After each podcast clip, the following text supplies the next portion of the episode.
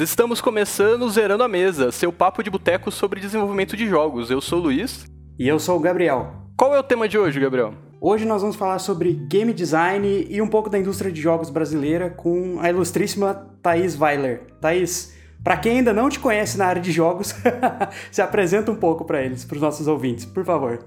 Oi, meu nome é Thaís, eu faço jogos, eu dou aula sobre jogos, eu jogo jogos e eu estive no desenvolvimento do Oniken, do Dallas e do Blazing Chrome, eu fiz o Rainy Day e eu às vezes escrevo sobre jogos também.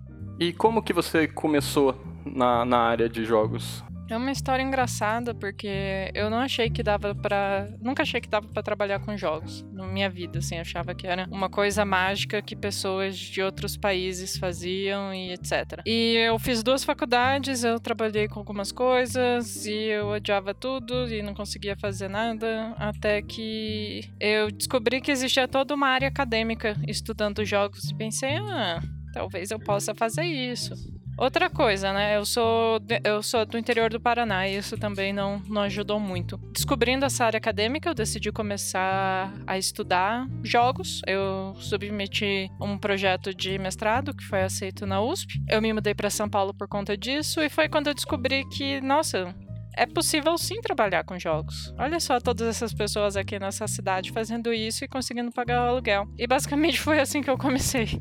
O que é engraçado, né? Porque eu dou aula numa gradua... É uma, um tecnólogo de jogos digitais, mas eu não sou formado.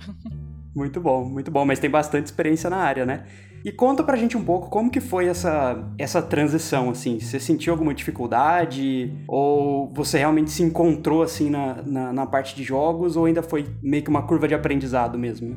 Eu acho que a curva de aprendizado vai estar tá sempre lá, porque eu acho que você vai estar... Tá qualquer coisa que você vai fazer na sua vida, você vai estar vai tá aprendendo, né? Não importa quanto tempo você está na área ou há quanto tempo você faz isso. Eu ainda aprendo muita coisa a respeito de jogos que a, a cada dia eu aprendo mais e eu me considero uma quase uma total ignorante, assim até os dias de hoje. No começo, com certeza foi, foi mais difícil. Mas felizmente, a história do Brasil em jogos é longa, mas não é muito, como eu posso dizer, pervasiva. A, a gente tem desenvolvimento de jogos no Brasil desde 1985, mas a gente sempre teve poucos desenvolvedores ao todo. Então, quando eu comecei, não era, pelo menos eu achei, não tão difícil começar também. Porque a maior parte das pessoas também tava no começo e hoje em dia eu vejo isso com frequência também que tipo a maior parte dos lugares que você que você vai vai trabalhar ou empresas que você vai começar tem muita gente ainda que é iniciante. A gente tem poucos como eu posso dizer poucos veteranos na, na, nossa indústria de jogos. A gente tem pessoas trabalhando com jogos desde 1985, mas a maior parte dos nossos veteranos ou sai do Brasil ou desiste de trabalhar com jogos, então é sempre uma indústria com poucos veteranos, então a gente sempre acaba acolhendo bastante os iniciantes. Justo, é uma indústria ainda nascente também, né? Vamos dizer assim. A gente já tá, a gente já tá bem mais maduro do que estava antes, mas ainda estamos em franco crescimento, né? Vamos dizer assim. Tem, tem bastante chão, né? Temos muito feijão para comer ainda.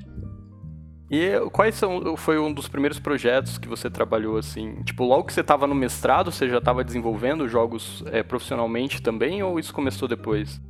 Foi logo que eu entrei no, no mestrado. Eu, assim, um ano depois eu tive a sorte de já conseguir meu primeiro emprego e felizmente já foi na, na área de, de game design. Os primeiros projetos que eu trabalhei é, é uma história engraçada, porque foi uma empresa que eu trabalhei por quase um ano um dia a gente terminou o expediente, eu tinha que ter saído um pouco mais cedo, então eu não presenciei isso, mas chamaram todo mundo para a sala de reunião e fecharam a empresa e demitiram todo mundo e era todo mundo PJ. E isso foi antes de lançar qualquer um dos jogos. Passei quase um ano da minha vida trabalhando em jogos que nunca viram a luz do dia e imagina como é que você procura outro emprego sem portfólio nenhum porque nada do que você fez saiu e viu a luz do dia. É, realmente é bem difícil. é, é uma, eu diria que é uma história tragicômica. Hoje em dia dá pra dar risada, né? Naquela época nem tanto, né? não, naquela época foi um bocado assustador, mas a gente não tá naquela época, né? Então não vamos pensar nisso. E, e nesse contexto todo, como que surgiu a, a Joy Masher em particular? A Joy Masher surgiu em 2012 oficialmente. O Danilo, o meu parceiro, ele já estava Uh, além do trabalho dele, ele estava fazendo Oniken com alguns amigos dele. E daí foi em 2012 que ele se mudou comigo para São Paulo. Eu falei para ele: se muda para São Paulo porque vai ser massa. Eu trabalho com algo que eu gosto, que é jogos. Você odeia o que você faz, a gente pode achar uma coisa legal. E daí ele se mudou. E daí um mês depois eu fui demitida porque essa empresa também faliu. Mas basicamente a Joy Masher oficialmente começou um pouquinho antes disso, é, quando eu, eu entrei no, no Oniken também. Uma, uma curiosidade, assim, uma coisa que, que eu pessoalmente ainda acho um pouco raro aqui no Brasil, né? É, por que você decidiu vir para São Paulo, em particular, fazendo o mestrado, né? Por que pesquisar jogos, assim, e não diretamente tentar trabalhar profissionalmente apenas, né, com a área de jogos, assim? Você tem interesse pela pesquisa? Como é que foi essa, essa decisão também? Eu tenho, é, tanto que eu continuo dando aula num curso de tecnólogo da PUC, em jogos digitais. Mas uh, eu gosto muito de pesquisa, só que o negócio é que naquela época eu não sabia que era possível de fato trabalhar com jogos, pagar aluguel, ter uma carreira, ganhar algum dinheiro, sabe? Ter uma vida fazendo isso. E felizmente foi uma coisa que eu descobri em São Paulo fazendo mestrado. E outra coisa, eu no final da minha graduação, nas minhas graduações, eu fiz duas graduações ao mesmo tempo, é, eu percebi que, apesar de eu odiar as duas profissões que eu me formei, o último ano das minhas graduações foi muito divertido porque eu passei os últimos dois anos só fazendo, o último ano só fazendo pesquisa pro meu TCC. E foi uma coisa que eu realmente me apaixonei, assim. Legal, legal. Então você tem realmente paixão pela, pela pesquisa, né? Sim, inclusive ultimamente é algo que eu não ando fazendo tanto e que eu me sinto meio mal por isso. Tempo é uma coisa complicada, ainda mais agora. ah, nem me falha. Na verdade, agora parece que a gente tem todo o tempo do mundo e nenhum ao mesmo tempo, né? Ah, e, e como foi o processo do, do, do uh, da sua dissertação virar um livro? Hum, essa é outra história engraçada. Eu tenho muitas histórias engraçadas, que eu digo que elas são engraçadas, elas são trágicas, mas hoje em dia elas são engraçadas porque hoje em dia já não é mais aquele dia, né? Então a gente tem que rir da desgraça. Quando eu terminei minha dissertação, eu pensei, pô, massa, eu fiz essa pesquisa, pelo que eu tô vendo, é uma das únicas aqui da ECA, que é nesse. A ECA é onde eu fiz a, o meu mestrado, que é a Escola de Comunicação e Artes da USP que estudou esse escopo, que procurou entender game design. Acho que é, tem interesse de publicação.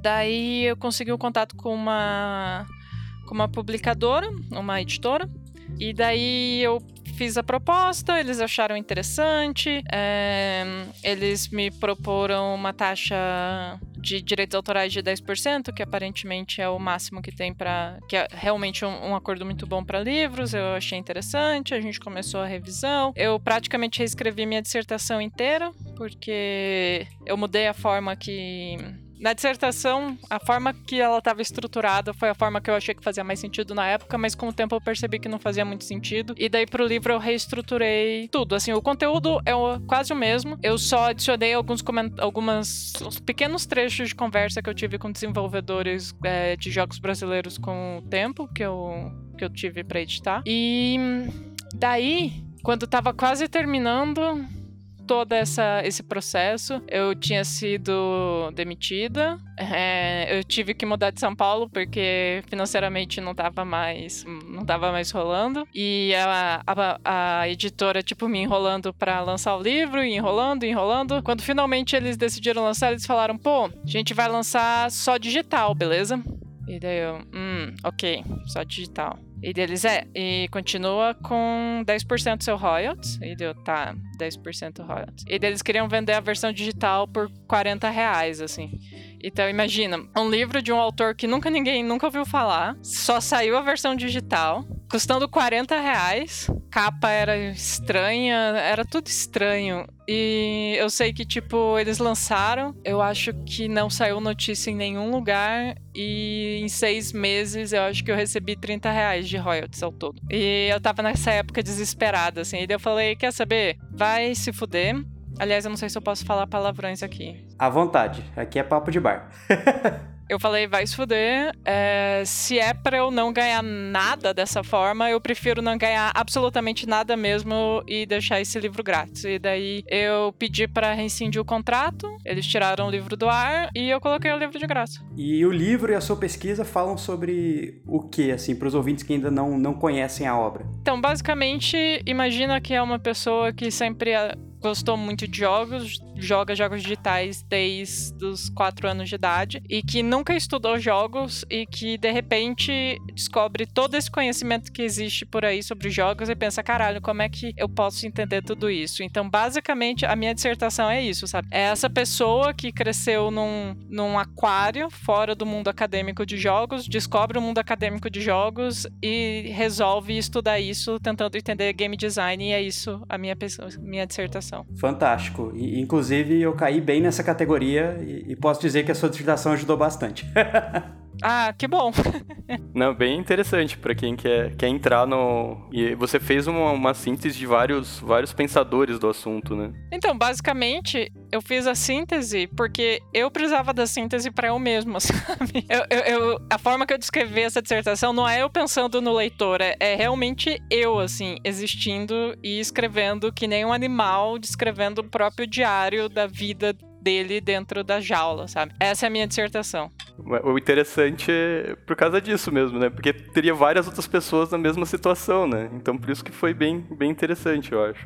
Olha, agora que você mencionou, eu, eu tinha passado essa última semana infeliz e deprimida porque eu comecei a reler minha dissertação e comecei a achar ridícula. Eu comecei a reler porque eu tô tendo que fazer um, uma matéria de EAD para o PUC sobre game design. E deu, nossa, isso aqui é uma merda, isso aqui não serve para ninguém. E agora você falando isso me deu alguma esperança, assim. Serve sim. nossa, ainda existem pessoas que foram criadas num aquário e que precisam entrar nesse mundo. E, e depois desse você lançou outro livro também, né? Sim, sim, mas esse outro é, é basicamente um apanhado de textos curtos que eu fiz para ajudar pessoas que estão escrevendo, estão é, começando o primeiro jogo. Então a, a, ideia do segundo livro foi ajudar a galera a começar a fazer jogos. É um pouco antes, na verdade. Tipo, a, a ideia do. Na verdade, um pouco depois. A, a ideia do segundo livro é que, na verdade, existia o meu Medium e eu comecei a escrever sobre isso. E eu escrevi, tipo, um uns 10 ou 12 textos nesse assunto e eu falei, ah, acho que seria muito mais fácil para as pessoas lerem se fosse um texto só. E daí eu fiz o livro. No, no, mundo dos jogos, você sempre trabalhou em game design? Você chegou a fazer mais alguma outra coisa em outra área? Eu também trabalho com produção. Não é a minha parte favorita, mas é produção é um mal necessário dentro da área de jogos, né? E como como a tia responsável a respeito das coisas, tipo a mãe do, do rolê, eu acabo orbitando em produção e eu acabo meio que fazendo um trabalho ok, eu acho. Na Joy Masher mesmo, ultimamente, nos últimos dois jogos, tanto no Blazing Chrome como no Moonrider, a, a minha maior contribuição é produção. Mas o que você mais gosta de fazer é game design. Sim, mas a produção alguém tem que fazer, né? Até porque senão fica mais difícil sair o jogo e, e chegar às pessoas desse jogo, né? Ah, amigo, o jogo nem sai.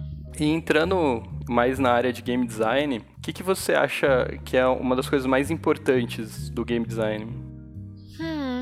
Eu acho que um, um, um, dos problemas que eu vejo a maior, par, a maior parte das vezes com os meus alunos é a falta de foco. É, o que esse jogo é a respeito. E eu acho que isso vem do. Um, deles jogarem muito jogos AAA e a maior parte dos jogos AAA, você não precisa ter esse foco tão bem definido e ter esse entendimento tão grande sobre do que esse jogo de fato é a respeito. Porque você pode só socar um monte de sistema e eventualmente cada um desses sistemas, cada um desses mini é, desses mini loops de gameplay vão, vão agradar algum segmento de jogador assim. Mas quando você tá no estúdio, num, numa equipe pequena, quando você é independente, você não tem esse luxo, sabe? Você não tem uma equipe de 400 ou 500 pessoas para enfiar qualquer tipo de gameplay possível para deixar qualquer tipo de jogador feliz. Então eu, eu sinto que um dos problemas é, é justamente entender isso. O que esse jogo é a respeito e como eu vou representar ele no game design. Legal, então é como trabalhar o game design para passar aquela experiência que você realmente deseja passar com esse jogo. E como o game design vai ajudar o jogador a se sentir da forma que você quer que ele se sinta dentro de toda essa experiência. Pensando no, no, nos jogos que você fez, você pode dar um exemplo de tipo de como você quis passar a experiência e se isso foi como isso foi interessante, como você chegou. É melhor elaborar a pergunta. Mas eu, eu acho que eu entendi o que você quer perguntar. É, que tipo de coisas no game design leva o jogador a sentir certas coisas que foram intencionais da minha parte? Isso, ótimo.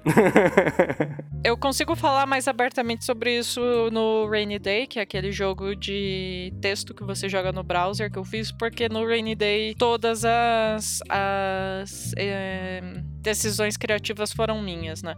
Mas basicamente, algumas das coisas que eu fiz foi, por exemplo, usar a cor do fundo e a cor e a, a formatação dos links, que é, é uma das poucas coisas que você tem à, à sua disposição quando você está fazendo um jogo de texto, né? é para tentar, por exemplo, dificultar a leitura do jogador em determinados momentos, porque é isso que eu quero que ele sinta, essa confusão, essa falta de entendimento, ou se sentir confuso. No Rainy Day também, a própria construção da progressão, que não é uma progressão linear. Ela só é linear em alguns momentos quando é para ser linear. A maior parte dos momentos em Rainy Day eles são meio circulares, meio confusos, justamente para fazer o jogador se sentir preso naquela situação sem saber qual a direção que ele deve tomar, o que ele deve fazer ou qual ação é mais importante nesse momento. A, a ideia é justamente passar essa confusão, essa falta de foco e essa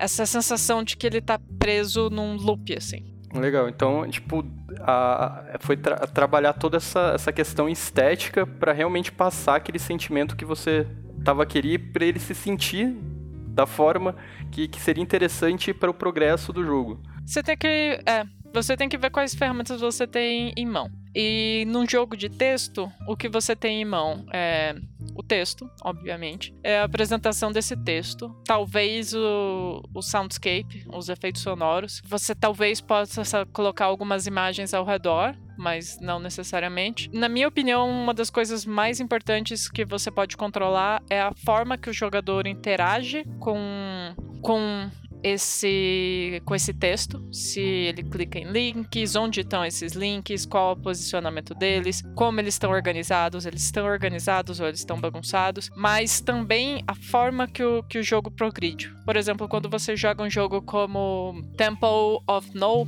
o jogo ele é linear e as suas escolhas vão mudando alguns conteúdos ao redor do, do jogo. Você muda o seu protagonista, você muda algumas decisões, a ordem que você vai para as coisas, mas basicamente é um jogo linear, as coisas acontecem primeiro aqui, depois ali e daí você consegue fazer isso. No Rainy Day, ele não necessariamente segue isso e isso foi by design, não para o jogo não ser linear, mas justamente para o jogo para o caminho do jogador, a progressão do jogador parecer confusa e não.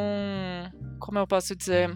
Não clara. Você não, você não, por exemplo, no Temple Novo, você sabe que você tá começando numa floresta e você tem que chegar no Temple of No. No Rainy Day, você não sabe para onde você tem que ir, você não sabe o que você tem que fazer para chegar lá. E isso, por exemplo, é um do. Isso é um grande no-no, assim, no game design. Originalmente, o game design serve justamente para você deixar claro pro seu jogador qual é o seu objetivo, a não ser que você tenha um motivo para não deixar claro pro seu jogador. Como, por exemplo, você vai colocar um plot twist ou alguma coisa assim. No caso do Rainy Day, é justamente para ele parecer um, um pedaço da sua vida, assim. Na sua vida, você não sabe exatamente qual é o seu objetivo. A ideia era realmente deixar ele meio desorientado ali, né? Você tá tentando entender que caminho que você deve seguir e o, o que realmente você tem que fazer, né? E o que é bom. E a maior parte das pessoas associa que o objetivo do Rainy Day é ir pro trabalho, até eles conseguirem chegar no trabalho. E daí eles percebem que não é exatamente ir pro trabalho, porque ir pro trabalho não é exatamente muito bom. É, o, o problema que você comentou, né, desse no-no do game design, né, de quebrar essa regra, é que tem, tem esse ponto, né? Se, se a gente não dá explicitamente um objetivo pro jogador, é bem provável que ele, ele sete um pra ele mesmo, né? e aí pode ser um pouco diferente.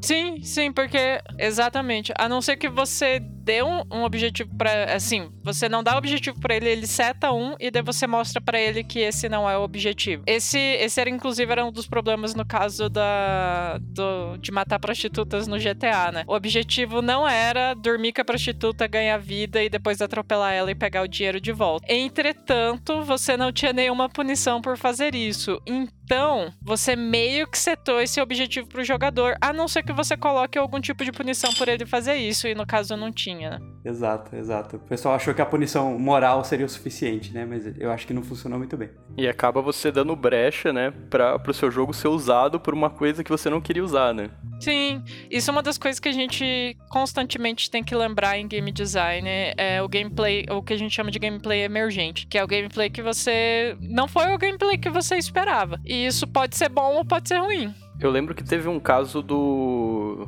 do Braid, se eu não me engano, que quando lançou o jogo, o game designer ficou meio frustrado porque o que mais a galera curtiu fazer não era o que ele queria que os jogadores fizessem. É, as pessoas estavam se divertindo com o jogo é, em vez de passar pelo grande drama existencial que era não, você na verdade é o vilão da história. Sim, então aí de certa forma foi uma falha no, plan no planejamento do, do jogo, né? Porque a mecânica fez mais sucesso do que a história, assim. Exatamente. Eu acho que esse é um, um rolê da uma falha de game design. E até puxando um pouco o assunto do, do livro lá, né? Que é o Pense Pequeno. Fugiu o nome do título. Game Start, né? Isso, é isso mesmo. Tem o Game Start e o segundo é o Pense Pequeno. Isso. É, como você acha que é, é importante essa questão do escopo na hora de você desenvolver o jogo, né? Tipo, você pensar o escopo, o tempo que você tem, até que você falou que trabalhou muito com, uma, com essa questão de produção também, e tem um livro no tema. Eu diria que é a coisa mais importante. É mais importante do que se o jogo é realmente bom ou não, porque um jogo incrível que não é acabado é um jogo que nunca foi, entende? Enquanto um jogo mediano que pelo menos é acabado e lançado, pelo menos ele chegou até alguém no final, mesmo ele sendo ruim. Ah, e cê, fora as empresas que faliram que você trabalhou, você tem alguma outra experiência de, de um jogo que você começou a fazer e não conseguiu terminar? Você diz pessoal? Ah, acaba acontecendo, né? Você começa um protótipo, começa a fazer, e daí, tipo, maybe that was not a good idea. Talvez eu tava mais empolgado com isso do que realmente é, é um, um, bom rolê. Isso acontece com alguma frequência. E qual que você acha que é, é, é importante essa questão de desapego de, de ideias que, que já começam dando sinais que não vão dar muito certo. O que eu mais vejo com os meus alunos é se você sente que, que as pessoas que estão envolvidas no projeto não parecem tão empolgadas quanto você não parecem estar levando tão a sério o projeto quanto você, ou ao contrário, estão levando muito mais a sério do que você do que você gostaria, é, já é um sinal de que não vai dar muito certo, sabe? Se cada pessoa no grupo está com nível de comprometimento diferente. Mas no desenvolvimento em si, eu acho que quando você começa a sentir que tá rolando o que a gente chama na área de feature creep, que é quando você começa você não, a equipe como um todo começa a enfiar coisas e mais coisas. E se a gente vai pôr essa coisa, a gente precisa pôr aquela coisa também. Se a gente vai pôr um, um sistema de crafting, a gente também tem que pôr todo um sistema de conseguir materiais. E daí a gente precisa colocar uma física realista para a gente poder jogar as coisas. E, e daí uma coisa vai desenvolvendo a outra. E aí é a hora que você tem que pegar um grande tesourão de jardinagem e cortar tudo. A gente costumava brincar de chamar isso de, de produto E, né? Que é aquele que faz isso e aquilo, e aquele outro, e aquilo outro também, né? Nossa. É, isso, isso é bem problemático em jogos, sabe? E é o mais comum. E é o que acaba não, não saindo do lugar, né? Porque quanto mais fixtures você for querer colocar no jogo, mais difícil vai ser terminar ele, né?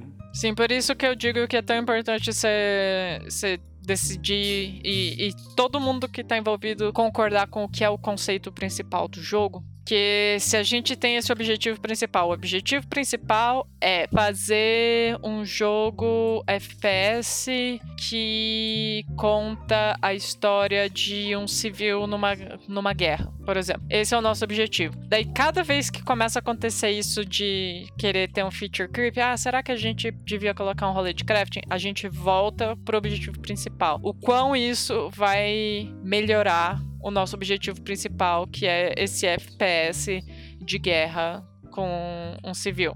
Isso vai ajudar a contar a nossa história, isso vai ajudar a contar nosso gameplay, nosso gameplay precisa disso. E na minha opinião, isso ajuda bastante a ir podando realmente o que é mais creepy e o que é mais essencial, assim. Porque a real é que, objetivamente, você nunca vai saber com certeza o que é adicional, o que é maquiagem, o que só vai fazer uma pequena melhoria e o que realmente se torna essencial no jogo. Não tem como você saber. Mas, se tiver mais pessoas na equipe, vocês puderem discutir e conversar, a chance de vocês é, decidirem corretamente é muito maior. E tendo esse objetivo fica melhor ainda porque você melhora a qualidade dessa discussão. Legal. E isso você comentando assim, mais do, do ponto de vista interno da equipe, né? Assim, de, de como ter um pensamento crítico aí para podar features que não contribuem pro, pro gameplay que você espera que o jogador tenha, né? Com a experiência principal. A experiência principal, não só o gameplay, né? E quanto a outra questão, né? O jogador, né? Como é que você consegue enxergar, por exemplo, uma feature que você poderia cortar do lado do jogador, né? Falando especificamente de playtesting agora. Era o que eu ia falar, porque, tipo, do lado do jogador, depois de, sei lá, pouco tempo de, de desenvolvimento focado, assim, ninguém mais consegue ser independente. Uh, independente, não, desculpa, imparcial. Em relação a, a, como é a visão do jogador. Então, na minha opinião, você tem que frequentemente ficar fazendo playtesting e, de preferência, fazer playtesting com, com pessoas que estão jogando seu jogo pela primeira vez para você realmente ter essa, esses olhos frescos, assim, no jogo. Ah, falando até questão do, do, do, do playtest e do, da experiência do jogador, é, uma coisa que eu vejo bastante gente em desenvolvimento de jogos é a ausência de, de muito de feedback para o jogador entender o que está acontecendo no jogo. Qual que você acha que é a importância disso no jogo e, e o que muda a experiência? Olha, é, é, a diferença entre o jogador saber o que ele está fazendo e o que não, sabe?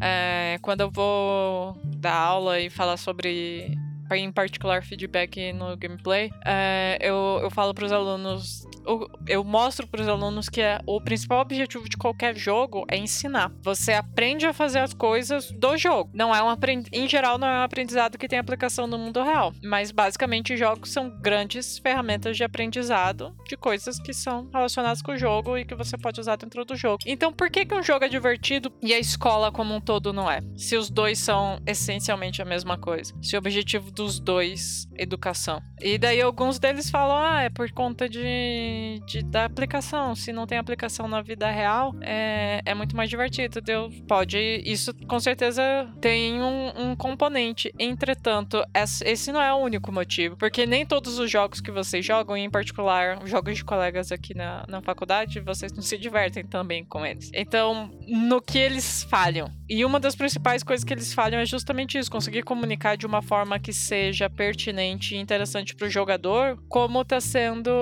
o desempenho dele. Mostrar de uma forma sutil quando ele tá errando, ou talvez de uma forma punitiva, dependendo do objetivo do jogo. nível de punição é, é algo que, na minha opinião, é uma das principais ferramentas que você tem como game designer para setar o, o, o fio do jogo. E mostrar para ele quando ele tá fazendo algo errado e, e para, parabenizar ele quando ele tá fazendo algo certo. Todo mundo bateu palma pro que você falou, Daniel. Porque tá dando pra ouvir para eles. A, aproveitando a, a pausa, assim. e, e até é, citado o Danilo na conversa. É, como que você vê essa questão do, dos jogos novos estando vindo com essa visual retrô, assim, que é o, a questão da Joy Masher, né? Vocês fazem bastante jogos influenciados por jogos antigos versus a, os jogos que, que tem um visual mais moderno, assim, como que você vê isso? O que você acha, basicamente, assim, o, a ideia Você acha que o espaço que tem do, do visual retrô é uma coisa nostálgica? Você acha que também é, causa impacto em novos jogadores é, em relação a jogos mais com, tec com tecnologias visuais mais modernos? Então, a princípio eu achava que tinha um pouco mais a ver com nostalgia. A princípio eu digo isso, sei lá, 2010, 2011. Olha, já faz uma década. É, eu estou idosa, de fato. Mas é, a princípio eu achava que tinha mais a ver com nostalgia. Mas com o tempo eu fui percebendo que na verdade é, tem muito mais a ver com uma estética, com. Não, eu não quero dizer um, uma vanguarda, um estilo, um estilo de arte. É, do que qualquer outra coisa, assim. É que, é que por muito tempo em jogos a gente ficou atrelado com o rolê do realismo, sabe? Quanto mais real, melhor. Isso começou lá no meados da década de 90 e foi vindo em 2000, assim, com todas chamas. Quanto mais polígonos, melhor. E agora tem tessellation e agora o mundo é cada vez mais real. Eu acho que em algum momento ali em meados de 2000, o, o main, um grupo de pessoas começou a perceber e eventualmente isso veio pro mainstream que realista é legal, mas não é a única estética possível, sabe? Não é a única coisa que pode criar um, um, visual interessante. Eu acho que foi um processo, mas que hoje em dia é, um, é uma estética, é um estilo tão forte quanto qualquer outro, assim. Então, eu tanto quanto, sei lá, o movimento pro 3D realista, assim. É, hoje eu acho que, que a arte evoluiu bastante nesse sentido mesmo, né? Para um estilo, um estilo próprio. E eu acho que teve bastante a ver também com, com a própria questão de equipes pequenas e tecnologias para isso, né? Assim, a tecnologia é, evoluiu bastante realmente para deixar coisas mais realistas. Por outro lado, o equipamento que você precisa para fazer isso e o tempo de desenvolvimento também aumenta, né? Sim, aumenta, mas não é impossível, sabe? Tipo, eu vejo equipes pequenas que conseguem fazer jogos 3D realista, claro que, tipo, eles não têm modeladores in-house, eles não têm mocap, mas eles conseguem, sei lá, comprar assets bons, investir dinheiro nisso. Só que, como você disse, por mais que você consiga fazer de forma mais ou menos barata, ainda é bem mais caro do que você ter, sei lá, um artista só, que, na minha opinião, pode ser tanto pixel art como arte 2D, ou fazer um 3D mais simples. São todas estéticas possíveis e esse momento no esse momento atual que a gente tá, eu acho um dos mais interessantes, porque a gente tem simultaneamente gente trabalhando com pixel art 8 bits, a gente tem gente trabalhando com pixel art 16 bits, a gente tem é, a pixel art extremamente carregada, que nem o cara do All Boy faz, o Snake Pixel, que parece, sei lá, 32 bits. E a gente tem ao mesmo tempo a galera trabalhando com 3D de baixa com pouco polígono, imitando PlayStation 1 e PlayStation 2, e isso tá muito interessante e tá todos esses estilos rolando ao mesmo tempo, sabe? Isso, de certa forma, é, é faz parte da experiência que você quer passar também, igual a gente estava falando anteriormente. Né? Tem algum motivo para vocês fazerem jogos nessa pegada? É que vocês gostam mais? vários motivos, na verdade. É o tipo de jogos que a gente mais jogou, é o que o Danilo começou a fazer com, sei lá, 12, 13 anos fazendo fangame de Mega Man. E foi o que a gente foi crescendo e se desenvolvendo, sem falar que faz muito sentido com o tipo de jogos que a gente gosta de fazer, porque são, são jogos de precisão, sabe? São jogos rápidos. E eu acho que pixel art bate muito bem com isso, porque o pixel é a forma mais precisa em qualquer em qualquer tipo de jogo possível, assim, nada é mais preciso do que um pixel. Fantástico. Então, para vocês é mais até do que um estilo, né? É mais um, um statement aí do, do próprio gameplay do jogo, né? E vocês, você falou que quando que foi que lançou a Joy Masher mesmo? É 2012. 2012. Você acha que 2012 para cá, como você acha que evoluiu o mercado indie de jogos no Brasil? Você acha que aumentou essa questão de relacionamento de jogos que estão surgindo tanto aqui quanto fora? Cara, eu acho que no Brasil. É, é, que assim, eu vou falar da minha experiência própria, né? E a minha experiência própria é baseada no que eu vi, o que é uma coisa muito pequena em relação a todas as esferas. Eu tenho a impressão que, tipo, 2012 foi um ano muito, muito bom pro desenvolvimento de jogos no Brasil, porque eu lembro que saíram vários títulos. O Oniken foi só um deles, mas teve o, o Quasir, teve o Alter Somewhere, teve vários jogos saindo naquele num período curto assim de tempo e desde então eu vejo cada vez mais estúdios independentes saindo, conseguindo certa relevância lá fora, conseguindo contratos bons com publishers e conseguindo crescer de uma forma sustentável, sabe? Talvez seja falta de conhecimento da minha parte, mas eu não lembro disso ser tão comum quanto é hoje antes de 2012. Legal, você acha que 2012 então foi, foi o boom, assim, que movimentou o, o mercado brasileiro?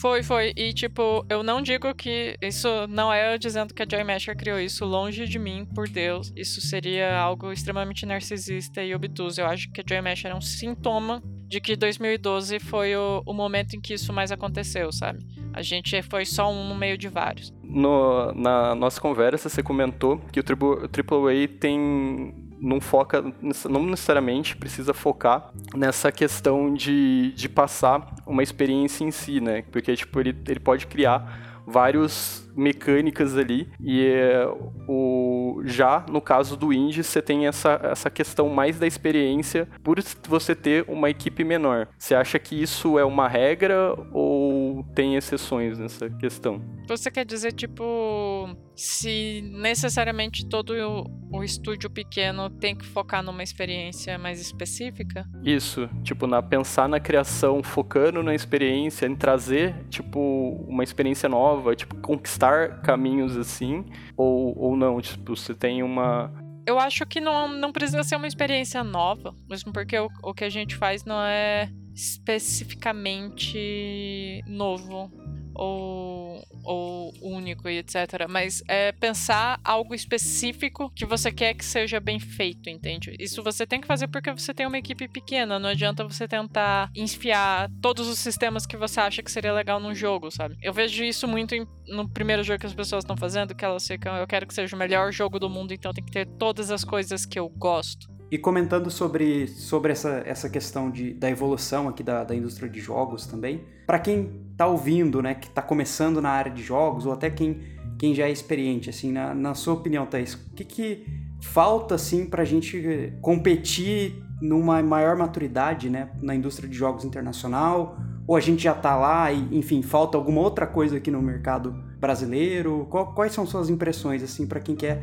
evoluir, né, o game design e competir uh, de fato com, com grandes nomes aí de fora, né? Independente se é AAA ou indie, né? Sim, sim. Eu, eu acho que trabalhar com jogos não é fácil, independente se você tá aqui ou fora. A galera gosta de ficar falando, ah, mas o governo no Canadá, na França. Meu, se você tá tendo que falar de alguns países específicos, o que já mostra que não é a realidade da maior parte do mundo. Exato, são exceções, né? Não a regra. E ainda várias coisas legais saem no mundo inteiro. Então, não é uma área fácil, é uma área difícil, porque é uma área que muita gente gostaria de ficar, como a maior parte das áreas do, do entretenimento. Mas é uma área incrível, que é muito legal de se trabalhar em. E eu acho que a gente tá no caminho certo, assim. A gente tá entre os grandes do, do mundo inteiro, o Brasil. E eu acho que a gente tá indo pro. A gente tá indo, sabe?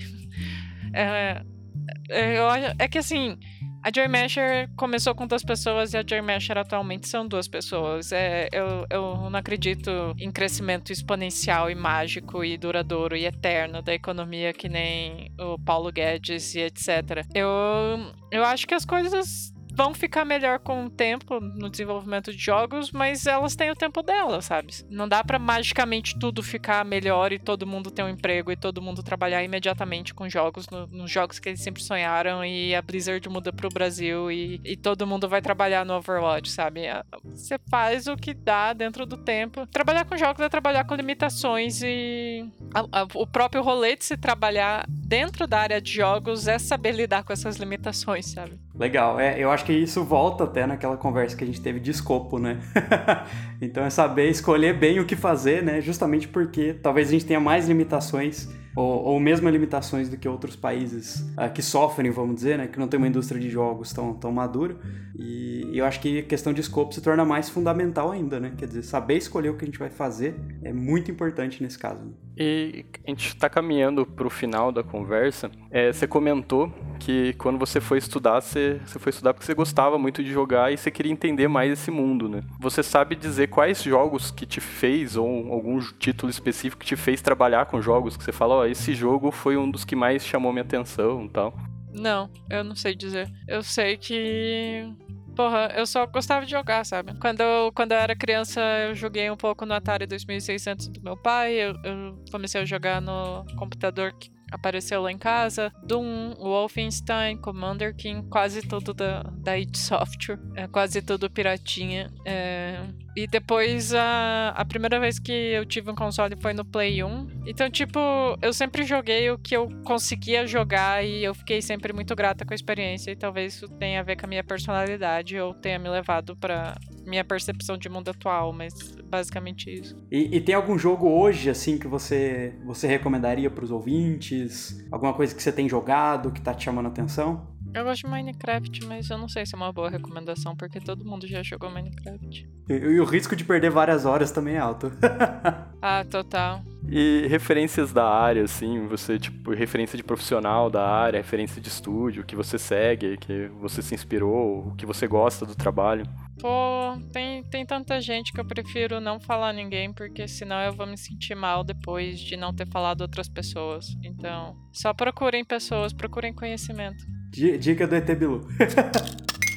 Muito obrigado. Muito bom o papo. E agora no final deixar um espaço jabá aí para você divulgar o que você quiser e fazer suas considerações finais. Pô, obrigado pelo convite. E é isso só. Eu quero que os jovens busquem conhecimento, é só isso.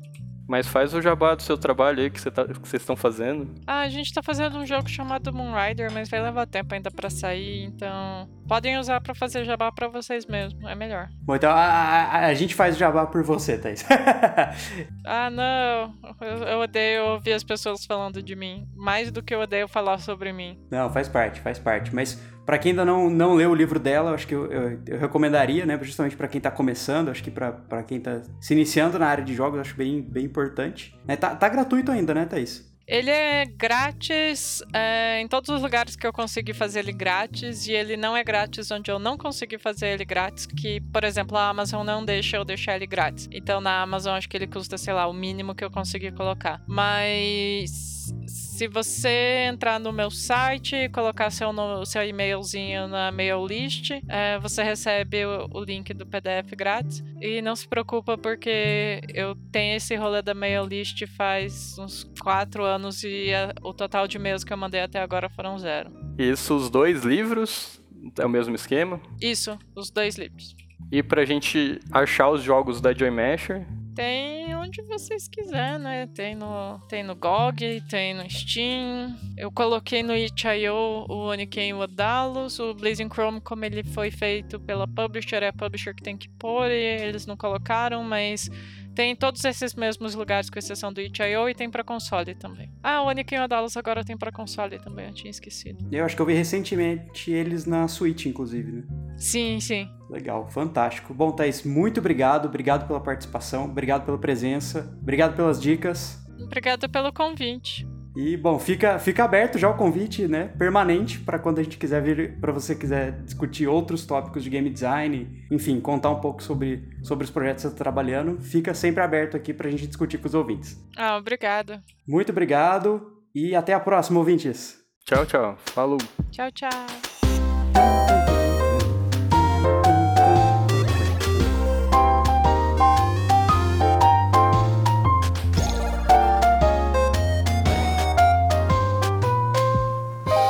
Esse episódio foi financiado pelo Governo do Estado de São Paulo e Secretaria de Cultura do Estado de São Paulo, através do edital PROAC número 30/2019, projeto Think Tank.